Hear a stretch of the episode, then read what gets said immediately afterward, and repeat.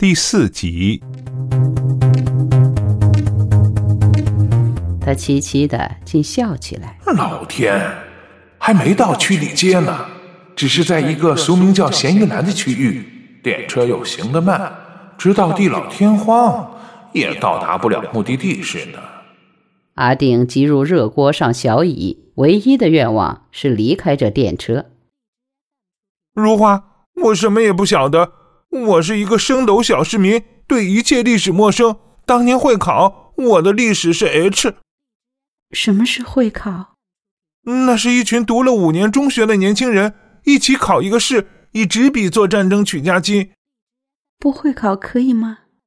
可以，但不参加会考，不知做什么好。结果大家还是滋滋的读书考试，考得不好，女孩可报名参选香港小姐，另寻出路。但男孩比较困难啊，那真麻烦。他竟表示同情。我们那时没什么选择，反而认命。女人命好的，一生跟一个男人；命不好，便跟很多个男人。阿定看看眼前唐西花国的阿姑，温柔乡中，灵姑色笑。当然，结婚是批发。当昌是灵姑，他也有点同情他。你会考不好，怎么找工作？谁说我会考不好？阿定不能忍受。我只是历史不好，其他都不错。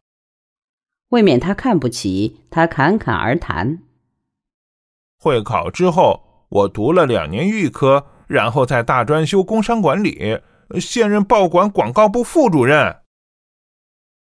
后来他觉得自己无聊极了，那么市侩，且在一个鬼面前陈述学历与职位，只是以免他看不起。说到底，他不是好汉，他痛恨自己。奇怪，他渐渐不再恐惧，寒意消减，代之是好奇。你那十二少是怎样的人？十二少，他心底微荡。未雨先笑。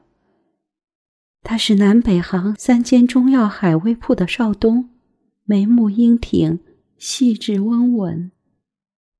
所以你与他一见钟情？他又一笑，开始卖弄他的接客手段。你帮我的忙，我自把一切都告诉你。女人便是这样，你推拒，她进逼，到你有了相当兴趣，她便吊起来卖。你不会害我。我为什么要害你？为什么捡我？你已经知道这样多了，不捡你捡谁？这女鬼缠上他了，真苦！只见一面便缠上，那男人什么十二少，看来更苦命。我有心相帮，若力有不逮，毫无结果。是否保证没有首尾？一定有结果。刚才测字，不是说他在人间日内有因吗？见他那么坚持信念，比一般教友信奉上帝还要虔诚，阿定不便多言。信者得救。他换一个话题：十二少真有那么多兄弟姐妹的吗？才不。他排行第二，不过当时唐熙花客为了表示自己系出名门，一家热闹团聚，人口众多，所以总爱加添十字。他原姓陈，叫什么名字？郑邦。哦，在石塘嘴，倚红楼。蒙一位花运正红、颠倒众生的名妓痴心永许，生死相缠，所以他得以振邦。他不屑的撇撇嘴，不过是一个嫖客，如花未免是痴情种，一往情深。我被卖落债，原是琵琶仔，百房身价奇高，及后台矫望，还清债项。恢复自由身，试试红牌，等闲客人发花剑，不愿应旨。有一晚，阿定专注地聆听一些只在电影上才会出现的故事情节。那晚有阔客七少挥剑相招，这七少曾是我毛巾老气。什么是毛巾老气？王孙公子花天酒地，以钱买面。阿姑在英旨到酒楼陪客时，出示一方洒了花露水的杂色毛巾给他抹面。以示与酒楼的白色小毛巾有所不同而已。原来阔客念花，竟以得到区区一两条毛巾来显示威风，与众不同。为了这毛巾，想他也要付出不菲的代价。风月场中，妓女巧立名目，大刀阔斧；大户引进待斩，挥金如土。难怪如花洋洋自得。就是在那晚遇见十二少，也许是缘分，也许是冤孽。总之，我挂号后，他对我目不转睛，而言笑间，我也被他吸引。本来为了摆架子，不便逗留太久，流连片刻，便要借口赶下场。但你一直做下去？不，我还是走了。不过。埋席时又赶了一次，散席后邀约七少反寨打水围，十二少没有来。我暗示他，三天之后他来找我。